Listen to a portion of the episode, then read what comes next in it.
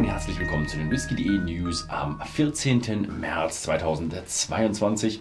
Kann sein, dass heute der Fokus wieder ein bisschen verschieden ist, weil wir haben heute ein besonderes Special-Video, was wir drehen müssen. Da mussten wir ein bisschen was umbauen. Ja, aber ich fange gleich mit den Nachrichten an. Und zwar geht es los mit 1,2 Millionen Pfund Strafe für Diageo.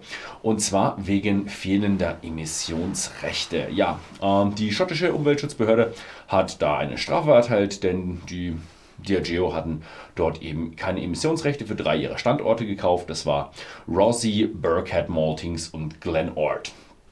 Ähm, Diageo hat sich dazu auch geäußert. Ja, sie haben gesagt, es war ein Verwaltungsfehler und ja, sie haben mittlerweile den Fehler korrigiert. Also ich gehe davon aus, dass sie die Emissionsrechte ähm, gekauft haben. Nichtsdestotrotz werden sie wahrscheinlich die 1,2 Millionen Pfund zahlen müssen, obwohl diese 1,2 Millionen Pfund reduziert wurden von 1,44 Millionen Pfund auf 1,2 Millionen Pfund.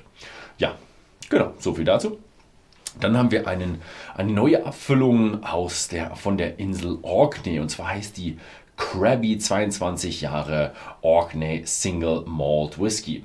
Es ist ein rauchig-torfiger Single Malt mit Finish in Paulo Cortado Fässern, limitiert auf 232 Flaschen, 47,5% Volumen, nicht kältgefiltert, natürlich Farbe und er stammt aus einer nicht benannten Distillerie von den Orkneys. Ja, da gibt es ja gar nicht so viele.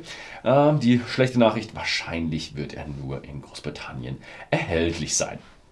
Ja, dann haben wir eine schöne Nachricht von Rosebank. Und zwar haben die ihre neuen Brennblasen bekommen.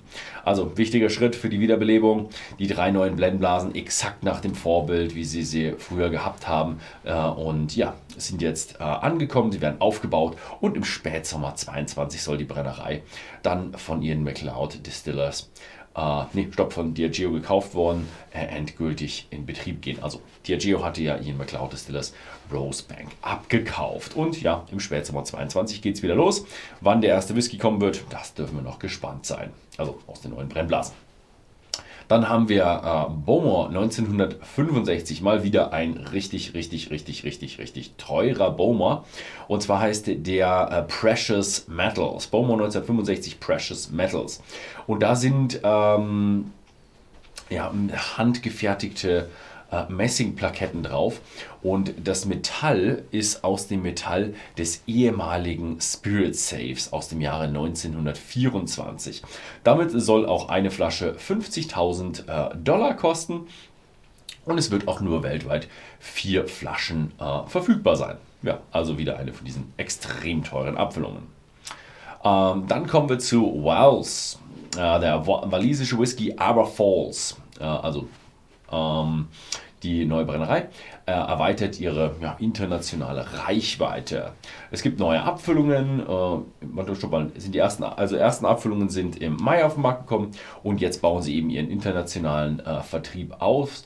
Und ähm, ja, es wird interessant, wie dann der ja, Whisky auf dem Markt international ankommt. Also bin gespannt, ob das noch größer wird.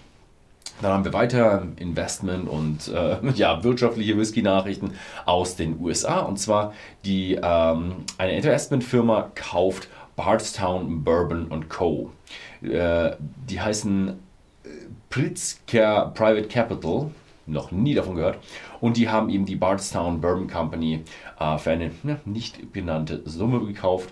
Und ja, es ist eine junge Company. Sie wurde ähm, eröffnete erst 2016, aber war Multimillionen Dollar äh, und seitdem hat die äh, Produktionskapazität, seit der Eröffnung wurde die Produktionskapazität vervierfacht. Also man sieht auch schon, Investment in Whisky kann sich auch durch ähm, ja, Verkauf der Firma rentieren. Wir dürfen gespannt sein, wie die Investmentfirma dort weitermacht, aber ich gehe davon aus, dass sie weiter im Markt investieren will.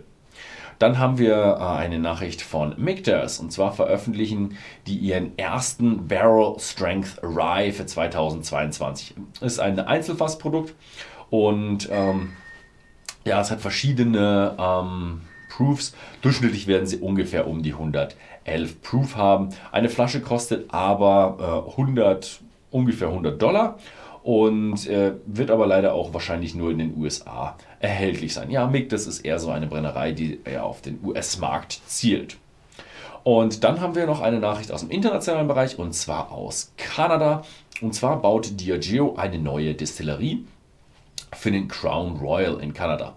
Äh, früher wurde, oder heutzutage wird die ja hoch im Norden in, wie hieß dieses Ding? Ich war da schon mal, eine ja, riesige Industrieanlage äh, im hohen Norden. Also wenn man dann noch ein bisschen weiter im Norden fährt, kommt nur noch Schnee.